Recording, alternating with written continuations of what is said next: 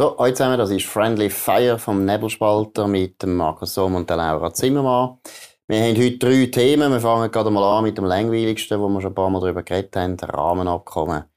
Jetzt der Parmelin war am Freitag, letzten Freitag äh, in Brüssel. Gewesen. Die APK hat am Montag darüber äh, befunden. Laura, kannst du das überhaupt noch einordnen, was da läuft? Oder wie ist so dein Eindruck? Ich hoffe ja, es läuft endlich mal dann irgendwie etwas und der Bundesrat tut sich mal äh, dazu äußern. Ja, nein, also ich weiß nicht, wie du es empfunden hast, aber es ist ja ähm, das Treffen am Freitag zwischen der ähm, äh, von der Leyen und dem Parmelin ist ja angekündigt worden als grosser Showdown jetzt in Sachen Rahmenabkommen. Äh, die Leute, die sich einigermaßen mit dem Thema befasst haben, haben gewusst, dass es nicht ganz so wird. Ja, man ist rausgegangen aus dem Treffen mit erheblichen Differenzen. Surprise, ähm, aus Brüssel nichts Neues. Nichtsdestotrotz wird das Thema nicht weniger dringlich. Oder? Wir haben auch schon äh, vor ein paar Wochen mal darüber geredet und es ist seitdem auch nichts passiert. Äh, ich bin sehr gespannt, was äh, in den nächsten Tagen und Wochen noch passieren wird, ob sich der Außenminister oder sogar der Bundespräsident wird zum Thema äußern. Und äh, ja, schau, es ist einfach, äh, ja, man kann es nicht anders sagen, der Bundesrat muss mal Position fassen. Weil die Lage ist eigentlich klar, seit drei ich glaube, eben, er hat Position gefasst. Ja, aber dann soll er es sagen. Ja, man weiß es ja. Er hat jetzt einfach Nein. festgehalten an diesen drei Positionen, oder? Ja, aber dann... Und ich glaube, also ich empfinde es ganz anders. Ich glaube, der Freitag ist ganz wichtig. Ich glaube, das war sogar ein grosser Erfolg für die Schweiz. Weil äh, ich glaube, das Mandat, das der Bundesrat jetzt beschlossen hat, nämlich gesagt hat, dort und dort können wir nicht nachgeben, das hat er jetzt einmal der EU wirklich mitteilt. Und das finde ich ein großer Fortschritt. Ich glaube, früher hat die Schweiz und vor allem ihre Diplomaten den Fehler gemacht, dass man der EU viel zu wenig klare reinen Wein eingeschenkt hat. Dass die EU eigentlich immer wieder das Gefühl hat, ja, da können wir noch ein bisschen diskutieren oder besser gesagt, das kommt dann schon durch im Volk, oder? Und die Schätzung vom Bundesrat ist jetzt so, wenn wir da keine Konzessionen bekommen in diesen drei Feldern, dann bringen wir das nicht durch. Was ja, was ja noch interessant ist, ähm, also ich finde, ich weiss nicht mal wieder so, so äh, nein, ich stimme da nicht ganz zu. Ich glaube, das ist klar auf dem Tisch gelegen, einfach nicht auf höchster Ebene, aber ich stimme dazu, dass es wichtig war, dass, sich, äh, dass das Treffen auf höchster Ebene stattgefunden hat, dass sowohl der Bundesrat wie auch, wie auch die EU hat können ihre Position darlegen und dass die EU noch mal betont hat, oder wo dass man Konzessionen machen kann und wo eben nicht und die Bereitschaft erklärt hat, eine Lösung zu finden, eine gemeinsame, und an der festhalten.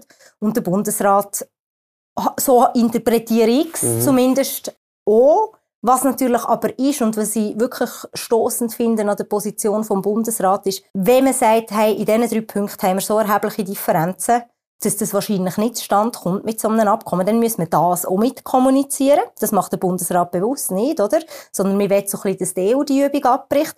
Und, und was man im anderen Fall machen müssen, oder? Wenn man sagt, ja, die, in diesen drei Punkten ähm, wollen, wir nicht, wollen wir nicht irgendwie sagen wir es mal jetzt auf, de, auf dem Vertrag, auf dem guten Vertrag, wo wir haben, beharren, sondern müssen dort irgendwie etwas Neues aushandeln, dann muss man alternative Vorschläge präsentieren und das macht der Bundesrat nicht. Und jetzt heute war das Treffen gewesen, oder, von den verschiedenen mhm. ähm, außenpolitischen Kommissionen, wo schnell, noch ein ist, warte noch schnell, noch ein Punkt. Afrika können wir nachher besprechen, ja? Nein, nein, nein, ich wollte das noch schnell machen, wo, wo auch das Parlament die Dringlichkeit sieht, die Aufsichtsfunktion über die Exekutive wahrzunehmen und zu sagen, Mehrheit von der APK im Nationalrat, ähm, wo wir jetzt am Aufnehmen sind, äh, noch der Ständerat diskutieren. Aber die Mehrheit von der APK im Nationalrat will, dass der Bundesrat weiterhin politische und technische Lösungen findet. Und diesen Willen, sagen wir es mal so, sehe ich beim Bundesrat nicht. Ich empfinde Gut. das als Führungsschwäche und ich finde, der Bundesrat muss Position beziehen. Und wenn er die Übung abbrechen will, dann muss er eine Alternative vorlegen. Nein, erstens, das finde ich alles nicht. Aber noch schnell zurück zum Bundesrat. Nein, erstens finde ich nicht, dass der Bundesrat ist nicht so naiv. Man weiß ganz genau, dass die EU nie wird abbrechen, weil die EU kann sich das auch nicht leisten. Das wäre für die EU wäre das jetzt nicht so eine gute Nachricht. Sie wollen nicht mit einem wichtigen Partner wie die Schweiz, wo die Schweiz nämlich ist, wollen sie nicht nach dem Brexit jetzt nochmal eine schlechte Nachricht haben. Das ist eindeutig. Und der Bundesrat weiß ganz genau, dass die EU noch lang, lang weitermachen und einfach grinding, grinding, grinding. Das ist der erste Punkt. Der zweite Punkt ist Führungsschwäche. Ich finde, der Bundesrat ist es ziemlich klar. Sie sind praktisch 7 zu 0. Wissen sie ganz genau, und deren Auffassung sind es zumindest, wenn wir keine Konzessionen bekommen in diesen drei Gebieten, dann haben wir keine Chance. Dann können wir das einmal, nicht einmal ins Parlament bringen, weil, Wieso nicht? Partei, ja, weil Wieso Parteien nicht? wollen das nicht. Ja, aber, Parteien wollen das aber nicht. Markus- Schau mal, musst mal schauen, die FDP, die CVP, also die Mitte und die SP, sind, alle drei Parteien sind jetzt gespalten, was das Das ist Rahmenabkommen betrifft. Das ist die richtig. haben kein Interesse, dass eine Abstimmung, in eine Abstimmung in wo wahrscheinlich ins Parteien Wahljahr nicht. kommt, Parteien nicht. ja, das ist aber schon mal wichtig. Das heisst, es kommt nicht ins Parlament. Die Parteien haben allen ihren Ja. Bundesräten gesagt, wir wollen das nicht. ja. Tönt das abstellen. Ausser, wir können Konzessionen nicht. Also ein Teil von diesen Parteien, ja, du hast recht, dass es gespalten ist, aber was ich, und das ist der absolute Kernpunkt, das absolut stossendste finde an diesem ganzen Vorgehen, ist, offenbar ist man sich im Bundesrat nicht einig. Ich bin, bin mir nicht so sicher, wie die Mehrheitsverhältnisse dort sind, ähm, wagen der doch keine Prognosen, aber was man müsste als Bundesrat, ist eine Position festlegen und die mal kommunizieren. Aber das haben sie ja und nachher, nein, das haben sie nicht. Ja, mal. Nein, Die sie haben sagen, nicht in gemacht. drei- in diesen das ist keine in Position, Markus. Darf ich noch schnell ausreden? Das ist, ja, ja, das, Das ist schon sie lange klar. Was aber auch klar ist, dass in diesen drei Bereichen so klare Binnenmarktregelungen herrschen, die für alle gleichermaßen gelten, dass die Konzessionen nicht möglich sind. Sprich, dann müsste der Bundesrat im nächsten Schritt sagen, dann wollen wir das Rahmenabkommen nicht, was er nicht gesagt hat. Oder er müsste sagen, doch, wir wollen es trotzdem Ja, und wir faktisch- riskieren, faktisch eine. Volksabstimmung, ein Referendum kommt, wo die Bevölkerung darüber befinden kann. Und dann bin ich dann mal noch gespannt, was bei so einer Ja, Volksabstimmung Hoffnung. rauskommt. das ist eure Hoffnung, das merken wir überall, die Befürworter vom Rahmenabkommen. Nein, es ist einfach Auch die erstaunlich. APK Es ist erstaunlich, Gefühl, das Volk soll uns retten, das Volk Nein, soll uns nein, retten. überhaupt weil Wir nicht. schaffen das. Der Punkt Man ist erstens, der Bundesrat muss. Alternativen vorlegen. Nein, das muss man nicht. Wenn man, wenn man Das muss man nicht. doch, Nein, das muss man nicht. Das ist nicht nötig. Natürlich. Das ist nicht nötig. Für da haben wir nachher Zeit. Zuerst müssen wir mal, zuerst man müssen wir mal drüber, nicht. zuerst, haben wir mal einen Vor Vorschlag. Den Vorschlag müssen wir ausdiskutieren. Der Bundesrat muss probieren zu verhandeln. Das hat man jetzt probiert. Die EU hat nie nachgegeben. Die EU ist seit zwei Jahren unbeweglich, weil sie natürlich unter anderem von der Signale bekommen, ja, dann nur warten, die Schweiz gibt dann am Schluss nach. Und der Witz ist, die Schweiz kann nicht nachgeben, weil die Schweiz bringt das nicht durch. Wenn du, ich habe schon mal gesagt, wenn du, wenn du die. SVP und die Gewerkschaften gegen dich hast, dann gewünschst du eine Volksabstimmung Ja, das- nicht. Das ist äh, einfach. Ganz einfach. Per se war das äh, die Situation vor drei Jahren. Du weißt genau auch, dass innerhalb von der SP äh, die Spaltung nicht ganz so klar ist, wie ähm, Gewerkschaften das gegen aussen ähm, äh, signalisiert haben. Und ich finde, es ist einfach nicht so, dass man kann zuwarten und die Situation bleibt gleich, wie sie ist. Schau, es ist wie, wenn du vorher sagst, irgendwie, äh, man vergleicht das mit dem Brexit und so weiter und so fort. Es ist nicht so, dass die Schweiz jetzt ein wahnsinnig wichtiger Handelspartner ist für die EU. Es ist ein wichtiger Partner, gar nicht mit dir Das ist ein einig. sehr Aber wichtiger. Das ist EU ist drei. für uns Nummer drei circa Nummer vier, oder? achtmal wichtiger als wir gleich. für sie. Und das sind einfach mal die Machtverhältnisse, die man sich muss Nein, vorstellen muss. Und das das, ist. Rahmenabkommen wird die Machtverhältnisse, die jetzt im politischen Machtkampf ausgetragen werden, endlich auf ein institutionelles Dach stellen. Und ich verstehe wirklich nicht, wie man als Schweiz so extrem gegen seine eigenen Interessen politisiert. du, du Kolonie sein? Willst du Kolonie sein? Der, Rahmen, Nein. der Rahmenvertrag Ich sage einfach, wir brauchen ein Update, wir der brauchen den Zugang zum Binnenmarkt. Dazu, der Rahmenvertrag würde dazu führen, dass wir praktisch alle binnenmarktrelevanten Rechtsakte automatisch übernehmen. Wir können uns praktisch nicht mehr wehren. Wir können nachher vor das Schiedsgericht, aber das Hast Schiedsgericht das- wird am hast du den Schluss der Abkommenstext EuGH... mal gelesen, Ich habe alles gelesen. Ich Ich, kann ich jedes dir nicht, nicht unterbrechen, nicht unterbrechen, nicht unterbrechen, wenn es dir nicht passt. Nein, Ich schau, es ist völlig klar. Wenn du die Rechtsakt willst verhindern dann kannst du vor Schiedsgericht. Am Schluss tut das EuGH entscheiden, also im Sinne der Europäischen Union, weil das ist findet. letztlich Partei. Zweitens, wenn wir nachher wieder ein Schiedsgericht können, können wir nur über die Ausgleichsmaßnahmen diskutieren. Was wir mit dem Rahmenvertrag geben, ist ein Blankoscheck der EU. Das ist nicht irgendwie ein Verhältnis so, sondern es ist die EU Nein, da und Schau, wir Frage sind da. Einfach, die Frage ist einfach, will man den Zugang zu dem Binnenmarkt und will man einen Zugang zu dem Nein. europäischen Projekt namens EU? Du sagst nein, ich sage ja. Nein, nein, nein, nein. Ähm, Es lassen wir doch nicht- die es Bevölkerung nicht- darüber es ist nicht befinden. so einfach, wie du sagst. wäre noch Es demokratisch. ist nicht so einfach, wie du sagst. Es ist einfach absoluter Unsinn, zu behaupten, entweder haben den Zugang oder haben den Rahmenvertrag. Das ist nicht wahr. Das ist nicht wahr. Doch. Die Al Nein, das stimmt nicht. Doch, in der Long kannst- Run ist es Nein, so. in der Long Run ist es überhaupt nicht so. und es ist schon ein willst du Long Run mit dem Abkommen. Du kannst Weil es nicht Verträge unterschreiben, Schau, wo du, sie- dich, wo du dich bindest für die nächsten 50 Jahre und dem Vertragspartner einräumst, dass er kann praktisch den Vertrag immer verändern und du kannst nein, nicht nein, nein, nein, nein. Schau, es ist, es, ist so, dass wir seit über zehn Jahren wissen, dass wir unser Vertragsverhältnis auf ein institutionelles Dach Nein. müssen stellen Doch, natürlich, Das solange die Verhandlungen das haben wir schon... wollen. Das haben wir Genau, wollen. genau. Nicht wissen. Das ist Genau. etwas anderes. Wir haben es wollen, weil Frau Galmire unbedingt auch noch etwas hat wollen machen. Nein, nein. Mal, mal. Ähm, nein, nein. Mal, mal. nein. Schau, es ist einfach nicht so, dass du kannst von gleichberechtigten Partnern ausgehen Wieso? weil es im EU-Binnenmarkt Regeln gibt, die für alle gleichermaßen gelten. Und die Schweiz möchte offensichtlich zu dem Binnenmarkt dazugehören. Mhm. Das stimmt nicht. Wir wollen nicht dazugehören. Gut, wir das wollen ist einen aber eine selektiven interessante Zugang. Aussage. Wir wollen einen selektiven Zugang. Schau Finanzdienst, Finanzdienstleistungen gehören wir nicht dazu. Finanzdienstleistungen gehören wir nicht dazu, obwohl wir das gerne Genau, hätten. weil das hat mit unserem bisherigen Vertragssystem zu Es ist tun. nicht so, wir haben einen selektiven Zugang zum Binnenmarkt. Das ist richtig, Einen bisher. selektiven. Und den selektiven aber- Zugang haben wir entschieden, was wir wollen. Und die EU hat auch entschieden, was sie wollen. Schau, aber Markus, du verhaltest dich wie ein kleines, trötzelndes Kind, das sagt, ich möchte aber jetzt genau das Schlagzeug und das möchte ich auch noch und das möchte ich auch noch. Und das funktioniert einfach nicht so. Es gibt Regelungen, die für alle gelten, wenn man zusammen handelt, wenn man einen Binnenmarkt hat. Und du hast recht, ja, wir haben bisher einen, selektiven Zugang, wir haben aber sehr viele Bereiche, wo wir dringend Aufdatierungen bräuchten oder sogar neue Abkommen, Aber das Entscheidende ist doch, dass du nicht kannst einem anderen Vertragspartner einfach den Blankoscheck geben und kannst sagen, du darfst die? Regeln, du darfst die Regeln im Binnenmarkt. Blankoscheck mal Äh, jetzt mal, die erklären. Unionsbürgerrichtlinie ist ein gutes Beispiel. ja, super, das habe ich gedacht, du hast schon lange nicht von der geredet, wo wir über. Personenfreizügigkeit geredet haben und die Schweizer darüber abgestimmt haben, hat kein Mensch sich können vorstellen dass so eine Richtlinie nachher für uns soll gelten, oder? Da bist du einverstanden. Und das Problem ist, dass die Richtlinie hat enorme Folgen, wo wir nicht gewusst haben, wo wir den Vertrag unterschrieben haben. Markus, und so du die etwas kann nicht funktionieren. Ja, ich kenne sie ziemlich gut. So einen Vertrag kann man nicht, kann man nicht akzeptieren, wo du nie weißt, was noch kommt. Das Also, geht doch nicht. Schau, es ist immer ein hochemotionales Thema, äh, das Nein, ganze Verhältnis zu der, zu Nein, der Europäischen Union. Emotional. musst du mich aber ausreden, weil du hast äh, vorher auch gesagt, ich muss dich ausreden lassen. Aber hast du Ähm, nicht. Hast du nicht. Ja, das ist eben, das ist eben das Friendly Fire. Was ich wollte sagen ist, du kannst natürlich immer in einer sich verändernden Welt ähm, verändert sich auch die Ausgangslage. Da gibt es gewisse ähm, Sachen, wo man merkt, ah, das möchte man irgendwie anders machen. Bisher ist man in der, in der Position von der Schweiz nie mit am Tisch gesessen, wenn es um Regelungen ist gegangen, die uns direkt betreffen. Und das Lustige ist ja, Markus, die Regelungen betreffen uns so oder so. Momentan tun wir einfach sehr vieles autonom nachvollziehen. Ähm, in gewissen Bereichen haben wir es vertraglich geregelt. Nie sitzen wir mit am Tisch, oder zumindest fast nie.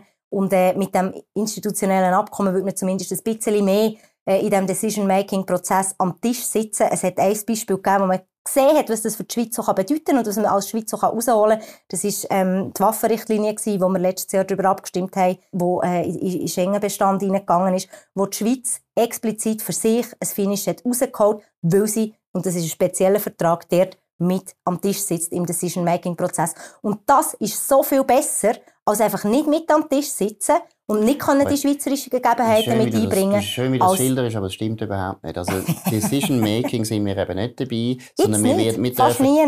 Das ist wir sind so. im Rahmenvertrag, tun sie uns einfach mitteilen, was sie so würden gerne machen und so weiter. Das ist nicht Decision Making, sondern wir können einfach zulassen, was sie uns dann präsentieren. Aber nein, ist ganz grundsätzlich, Laura, und deshalb muss man wirklich mal auch über, ja, man muss über Demokratie reden. Es kann nicht sein, dass wir mehr wegen dem Zugang zu einem Binnenmarkt unsere Demokratie total unterminieren. Und ich finde, die bilateralen Abkommen, die wir jetzt haben, mit denen kann ich leben. Finde ich zum Teil auch okay. Habe ich kein Problem. Mhm. Aber die können sich nicht einfach selber auf eine Art weiterentwickeln, wo man fast nicht kann sich vorstellen, in welche Richtung. Ich gebe dir ein Beispiel. Aus der Personenfreizügigkeit könntest du langfristig ohne weiteres auch den ganzen Arbeitsmarkt nachher regulieren. Du könntest sagen, es ist unfair, dass unser liberales Arbeitsmarktrecht, das wir hier haben, bei uns gilt und in der EU nicht. Die EU könnte sagen, du, äh, auch bei euch müssen die Kündigungsbestimmungen, die bei uns eine Rolle spielen, die müssen bei euch auch sp spielen, weil das ist unfairer Wettbewerb.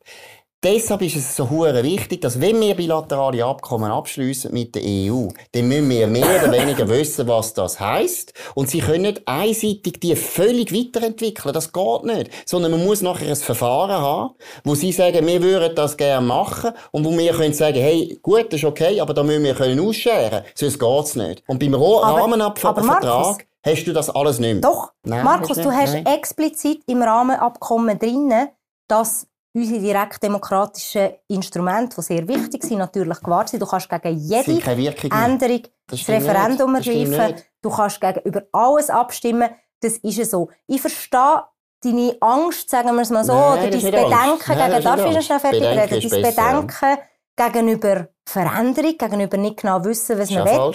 Ähm, nichtsdestotrotz ist es einfach so, und das, das höre ich einfach von eurer Seite nicht, weil wir sind offensichtlich diametral in anderen Positionen, was, äh, was die Europapolitik betrifft.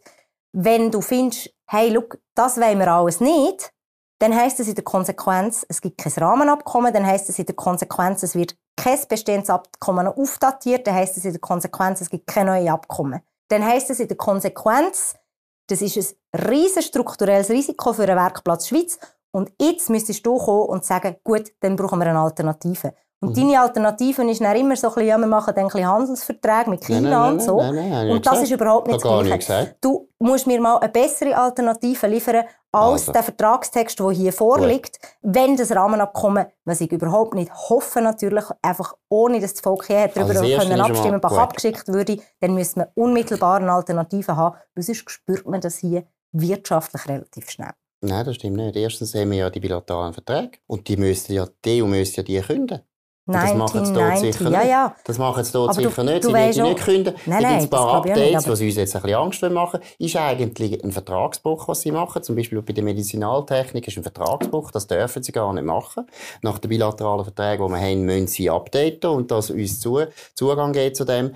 Aber wenn sie das nicht machen, dann müssen wir halt über Alternativen nachdenken. Zum Beispiel, dass unsere Firmen halt im EU-Raum zertifizieren. Das ist überhaupt nicht ein grosses Problem. Schau, wir sind ja nicht, es ist ja nicht so, dass wir nur mit der EU Handel treiben. Auch wenn wir auf Amerika Maschinen verkaufen, müssen wir die Maschinen auch zertifizieren lassen in Amerika. Wenn wir sie dann halt in Deutschland zertifizieren lassen, ist nicht so ein grosses Problem. Ich kann dir erstens garantieren, die bilateralen Abkommen, die wir jetzt haben, die bleiben ja bestehen. Die ja, bleiben bestehen. Aber es sind die Abkommen, ja die zum Teil aus den 90er-Jahren... Äh, das ist ja gleich. 1999 spielt keine Rolle.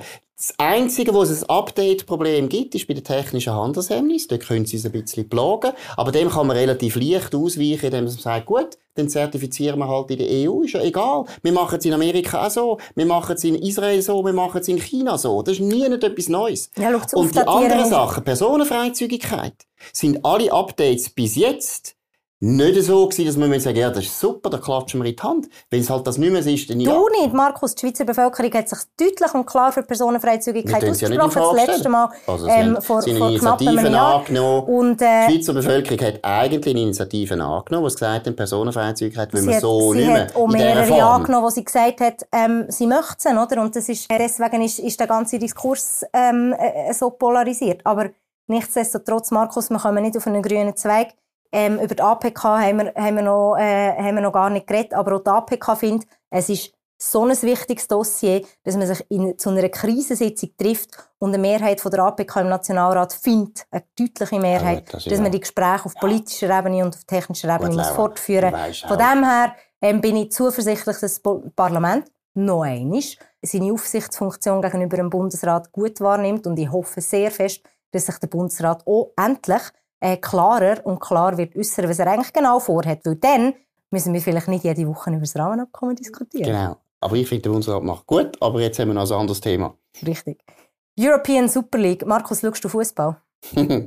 nicht so viel. Nicht so viel. Aber Champions League schon ab und zu. Aber gerne Champions League schon ab und zu. Letzte Woche hat es äh, ein, äh, ein riesen Debakel gegeben. Es hat verschiedenste Clubs gegeben, vor allem italienische, englische und spanische, die sich zusammenschließen so ein unter, äh, unter der Führung von Juventus Turin zu einer neuen europäischen Super League, einem äh, Zusatzformat zu der Champions League was dazu geführt hat, dass man sämtliche Clubs und Spieler, die ähm, an diesem Projekt wären, mit dabei gewesen, hätte gesperrt für internationale Wettbewerbe von Seiten von der UEFA. Sprich, ganz viele hätten beispielsweise nicht bei der, ähm, bei der EM im, im Sommer können mit dabei sein, auch viele Schweizer Spieler.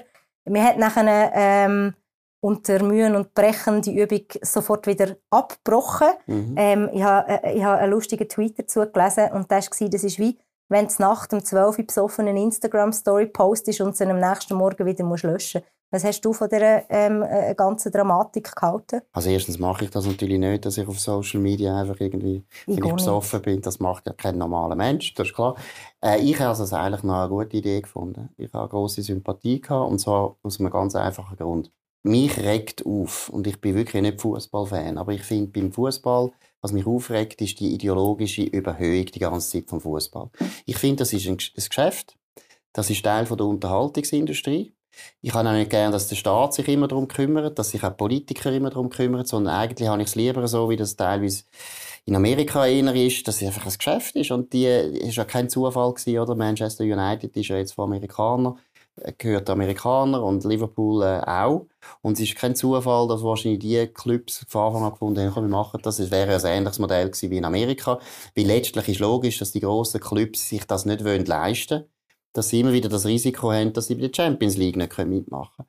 Und ob jetzt das eine gute Idee war oder nicht, weiß ich auch nicht ganz genau, da weiß ich zu wenig. Aber was ja. ich wirklich finde, ist, ich habe eigentlich lieber, sie wären ehrlich und würden ein Geschäft daraus machen und sich auch so verhalten. Und dann kommt immer die FIFA und die UEFA und die reden dann vom Frieden und wie Fußball wichtig ist und wie Fußball Menschen zusammenbringt und so Ich kann das nicht mehr hören. Ja, ja. ich, bin gar nicht, ich bin gar nicht mehr so uneinig. Also noch ein bisschen, ich habe noch ein einen anderen Aspekt, den ich jetzt per se, also das ist natürlich es ist ein, es ist ein dreckiges Geschäft, Fußball, das muss man ganz klar auch sagen. Nicht, es ist vor allem ein, Riesengeschäft. Und mhm. vor allem mit Fußball meinen wir ja immer den Männerfußball.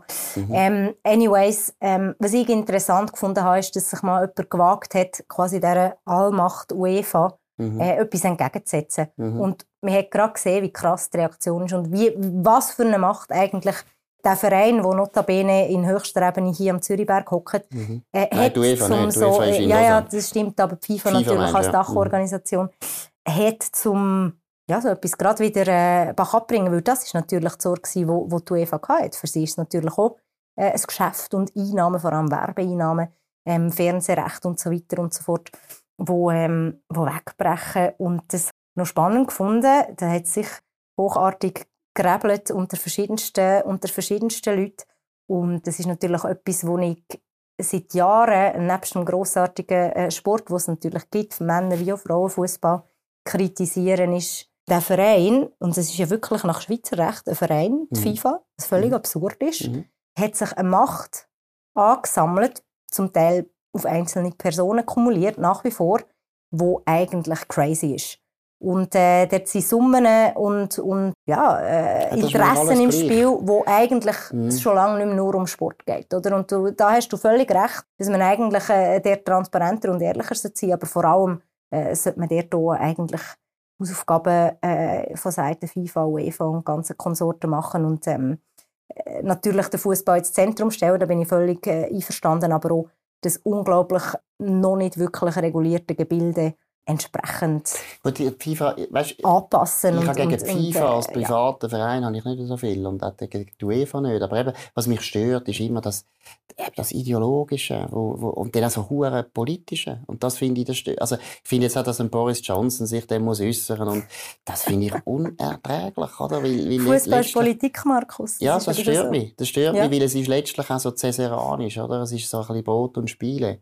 Ich finde es richtig undemokratisch. Weißt, ich finde, es ist so, ja, Politiker, die unpopulär sind, haben das Gefühl, ich werde populär, wenn ich mit irgendwie Fußballern mhm. in der Dusche stehe und mit denen irgendwie mhm. darüber diskutiere. Das finde ich unerträglich. Mhm. Oder eben auch Leute, wo du ganz genau weißt, die interessieren sich wirklich nicht für Fußball und dann gehen sie an die Endspiele und müssen also zeigen, wie sie auch dort sind und dann sogar mit der Fahne. Ach, mich stört das. Ich hätte, ich hätte, ich hätte, das hätte ich schon gut gefunden.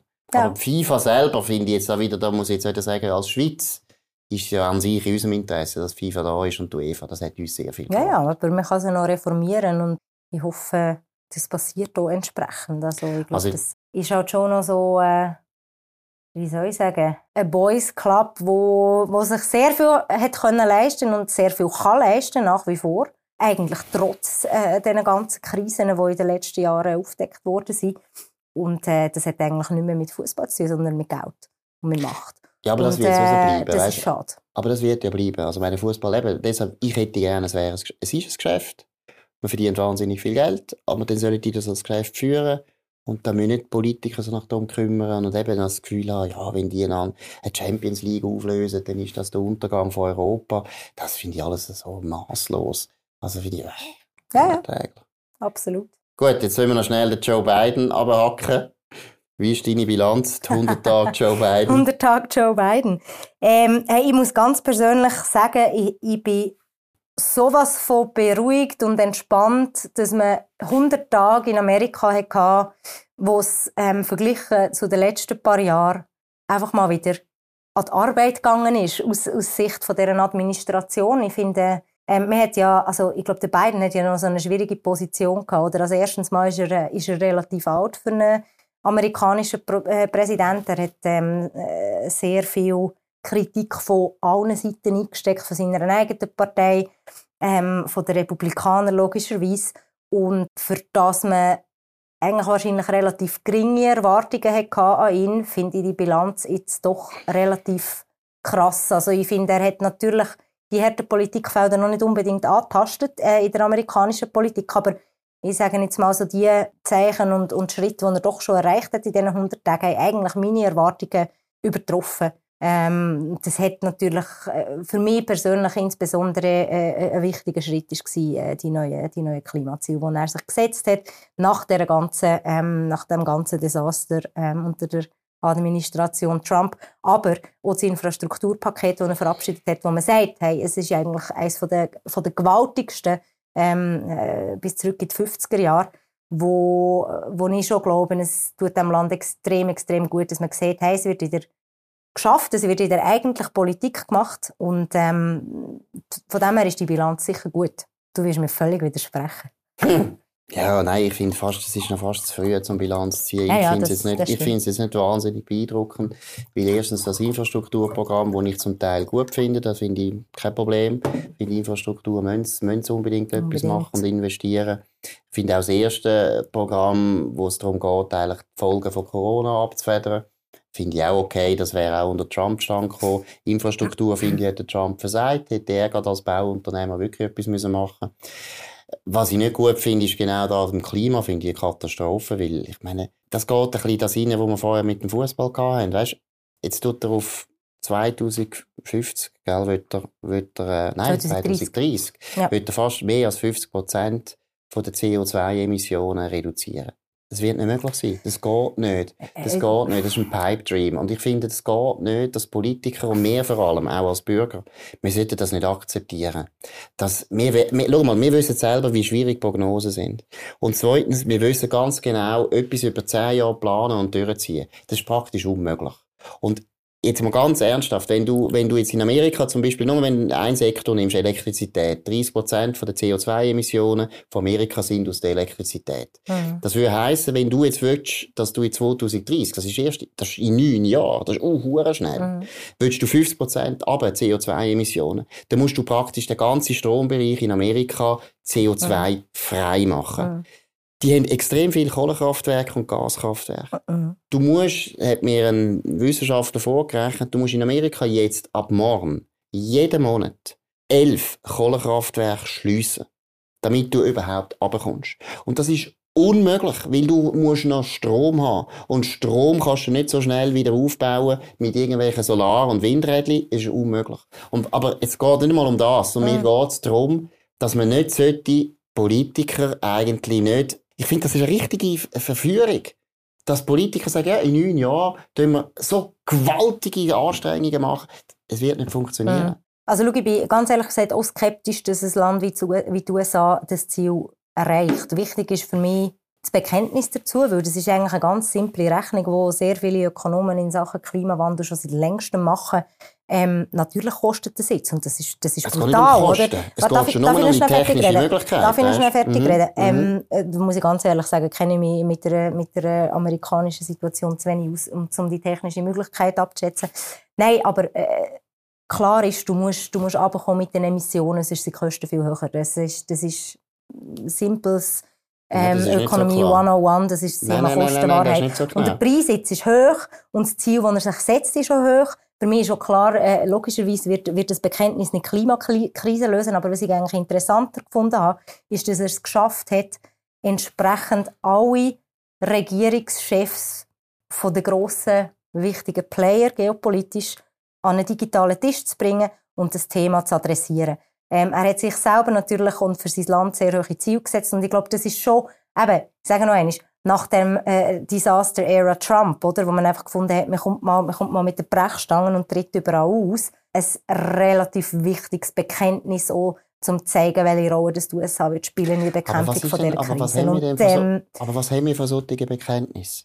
Eine hohe Zustimmung im Fall von, von beiden, ja, bis in republikanische aber, aber Kreise. Laura, das ist, wenn ich jetzt einfach will sagen, ich verspreche in den nächsten zehn Jahren schönes Wetter. Du, theoretisch machbar sagen, ist das schon, aber das braucht eine radikale Änderung, das ist mir schon völlig klar. Das geht nicht. Und das es geht nicht. Du kannst nicht einfach, Ziel. wie willst du, das ist wie wenn du in der Schweiz einfach würdest sagen, ja, wir ersetzen jetzt die 40% Kernkraft, die ersetzen wir in fünf Jahren. Das ist unmöglich. Das ist unmöglich. Das geht nicht. Alles geht nicht bei Markus. Nein, anyways, aber, nein, aber, bei dir geht's ja nicht. aber Ich was mich noch wundernimmt, aber was mich noch wundernimmt, doch, ich glaube, das mhm. geht schon. Das muss man einfach entsprechend, äh, die Nein, Massnahmen das ist verantwortungslos. Aber Ja. ähm, was, was mich noch wundernimmt, ist, äh, ich habe es vorher so ein bisschen versucht, schon, äh, vorher versucht, ich schon drauf zu lüpfen, Zustimmungsrate von beiden jetzt, oder? Nach der 100-Tage-Bilanz gibt es immer Umfragen und so weiter und so fort. Von beiden verhältnismäßig wirklich recht hoch, bei 2 bis 54 Prozent, glaube wenn ich es richtig im Kopf habe. Was hast du das Gefühl? Also eben, du hast vorher gesagt, es ist noch, noch ein bisschen früh zum Bilanz zu ziehen. Auf mich wirkt er im Fall wirklich, und das, das hat mich wirklich sehr positiv überrascht, aber ich glaube, das ist auch einfach, ja, weil ihm wahrscheinlich alles nach dem Trump äh, positiv überrascht, aber er ist, glaube ich, wirklich einfach einer, der nicht die Aufmerksamkeit sucht, sagen wir es jetzt mal so, sondern der einfach schafft und der vorwärts macht. Das hat natürlich auch gewisse Gründe. Wow. Er hat jetzt so Mehrheitsverhältnisse im, im Kongress und im Senat, die das das momentan machen, Hast du das Gefühl, Anne? machen, aber Hast du das Gefühl? er überrascht bis in republikanische Kreise hinein. So werden. Wer hast, wer hast du jetzt gerade im Kopf? Welcher Republikaner hat etwas Positives gesagt? Hey, also es gibt, es gibt viele? Republikaner, die jetzt die ganzen Infrastrukturpakete und so weiter Ah, und so. fort Aber unterstützen. Person selber. Nein, schau, ich meine, erstens, also der Biden ist 50 Jahre in der Politik. Und ein Politiker, also dem geht es ein bisschen um Aufmerksamkeit. Ja, Also logisch, jedem. das sind alles Eben. egozentrische das ist, Leute. Also, das nicht ist ja so. egozentrisch, aber das ist einfach Doch, wichtig. doch. Das gehört zu Ich dem Job. Und zweitens finde ich beim beiden, nein, ich, ich bin dort überzeugt, das kommt nicht so gut. Weil er ist, er ist viel zu stark nach links gegangen in vielen Sachen. Weißt, jetzt, wir haben jetzt hier über die Infrastruktur geredet, das ist jetzt etwas, wo Demokraten auch unter Clinton hätte können machen. Aber wenn du schaust, oder, die Vorstellungen, dass er mit dem Supreme Court wird ausdehnen, dass diskutieren, dass DC ein Staat wird, wenn du schaust, wie er reagiert hat auf das Urteil von George Floyd, wo er sagt, wir Gut, haben das systemischen, ich ganz ehrlich sagen, das systemischen Also, Rassismus, das ist wahnsinnig, Gut, oder? das Das, ist- wahnsinnig. Also weißt, er geht in vielen Nein, Themen. Warte schnell. Geht, in vielen Themen geht er stark nach links. Und da glaube ich, auf die Dauer kommt das nicht gut für den Joe Biden. Weil der Joe Biden ist gewählt worden, weil die Leute gefunden haben, erstens da, wo du jetzt gesagt hast, ist ein bisschen ruhiger. Das kann man gut finden. Aber vor allem, er ist ein Zentrist. Das haben die Leute gemeint. Er ist ein Zentrist und wir wählen ihn deswegen, oder? Und jetzt ist er in vielen Fragen wahnsinnig nach links gegangen. Vor allem solche Fragen, die halt in Amerika zurzeit stark wichtig sind, oder? Kulturelle Fragen eigentlich. Oder so halbkulturelle Fragen. Und da, glaube ich, kommt nicht gut. Also, ähm, Ja, aber gut, du bist natürlich jetzt auf der Seite, wo ihn als zu links ähm, äh, empfindet. Und ich finde immer links, im amerikanischen ist überhaupt nicht links, äh, wie das bei uns aufgefasst wird, sondern es gibt in dem Sinn eigentlich nur ja, weißt äh, du, links und, und das sind alles. Positionen, die er vor fünf Jahren nie gesagt hätte. Vor Ja, fünf Jahren ja hätte er okay. nie gesagt. Ich meine, er hat einen, wo, wo, wo wirklich aus dem Süden war, der Robert Byrd, hat er gelobt, dass sein Mentor, Ja, beim Also weißt, die Linke hat ihn ja immer, war, immer kritisiert und macht das nach wie vor auch. Und ich glaube, das ist ein Spagat, wo ihm bisher nicht so schlecht gelingt. Oder Leute wie du würden jetzt finden, er ist viel zu links. Äh, die linke, der linke Flügel der Demokraten wird ihn immer noch als zu zentristisch ähm, und zu sind rechts in ihrem Sinn äh, empfinden. Und ich bin sehr gespannt, und das ist ja nicht nur der Biden, sondern seine gesamte Administration, was er wirklich wird, wird fertigbringen. Auf jeden Fall, und noch einmal zum, zum auf den Anfang zurückkommen, Ruhe in der amerikanischen Politik und wirklich Fortschritt in effektiv wichtigen und dringenden Politikbereich ist natürlich etwas, was irgendwie ist wie, wie Balsam auf Seele. Nach acht Jahren wirklich purem Chaos und Vier purer Jahre. Polarisierung. Leider vier nur vier Jahre. Siehst du, es sich angefühlt Leider. wie acht Jahre. Leider nur vier Jahre. Sorry. Leider nur Ähm, vier Jahre. Nein, gut, aber ja, ja, ähm, logisch. Ähm, und, und um noch auf das Urteil zurückzukommen, das du, was du vorher erwähnt hast, ich finde das aus als Juristin, ich finde das, auch, das ist etwas so extrem amerikanisches und das gibt es ja ab und zu, oder? Du kommentierst Urteile, die eigentlich juristisch sind. Ich glaube natürlich aber auch, in diesem speziellen Fall ist das Urteil extrem wichtig gewesen, als Zeichen, ähm, oh, äh, ja, dass das, das amerikanische Justizsystem eben schlussendlich einfach auch ein Zeichen setzt gegen institutionellen mhm. Rassismus und dass er das kommentiert, das mag aus unserer Sicht, das ist, sind wir uns einfach nicht gewohnt, oder? Das ist irgendwie stoßend, das, äh, also stoßend ist vielleicht das falsche Wort, das ist einfach etwas, wo wir uns wenig gewohnt sind, ähm, äh, das, das Urteil, sagen wir es jetzt mal so, äh, politisch von oberster Ebene so also kommentiert also werden. Trump, wenn es Trump gemacht hätte, hätte man das wahnsinnig kritisiert, übrigens auch in Amerika. Weil, weißt, der kann noch in Berufung gehen. Also es ist eigentlich, ja, ja. geht nicht, dass jetzt der Präsident also aus schon Gewaltenteilungsüberlegungen der Präsident bin ich sagt Meinung, jetzt oh. schon, ich bin zufrieden mit dem Urteil und der andere könnte noch in Berufung, das ist nicht gut. Das ja, ist wirklich nicht gut. Bin ich, per se, bin ich per se einverstanden, aber du musst schon sagen, dass es wichtig war, dass das Urteil so gefällt worden ist und dass es richtig war, oder? Also aber du als Juristin müsstest ja sagen, es ist richtig aus juristischen Gründen und nicht aus politischen, richtig. oder? Und ich würde jetzt sagen, aber aus das, politischen Gründen ist klar gewesen, dass man das Urteil hätte wollen.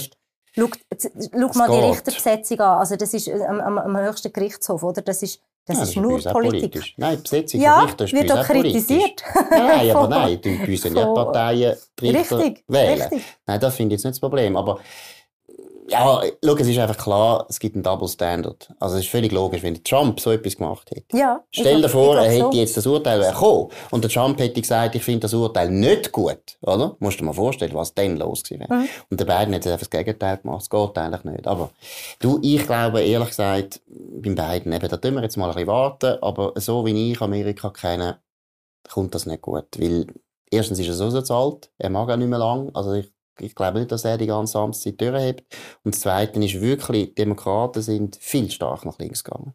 Und das merken die Leute noch nicht so recht. Deshalb ist auch die Approval Ratings, die sind jetzt noch recht gut und so. Das ist auch okay. Das ist auch Honeymoon. Also, ich meine, das ist immer ein bisschen so. Alle Präsidenten am Anfang, außer der Trump, haben am Anfang immer relativ gute Zahlen gehabt.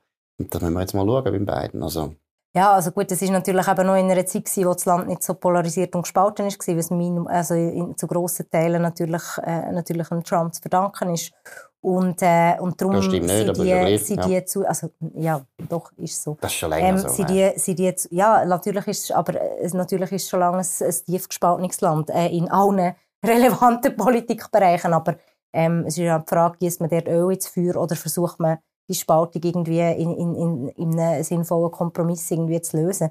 Und, äh, und darum glaube ich, die Zustimmung ist im Fall recht hoch zu werten. Auch wenn das jetzt, ich sage jetzt mal, 52 bis 54 Prozent sind, und ihr absolut recht, es kann sich natürlich immer alles schnell ändern in Amerika, aber das ist wirklich, finde ich, ein Zeichen, dass das Pendel eben in die richtige Richtung zurückschlägt. Äh, und ich glaube, das ist nicht nur für Amerika gut, sondern schlussendlich auch ähm, für, äh, für die Welt und für uns und äh, leider immer noch. Fürs Rahmenabkommen? Nein, nein, mit dem hat es absolut nichts zu tun, aber nice try.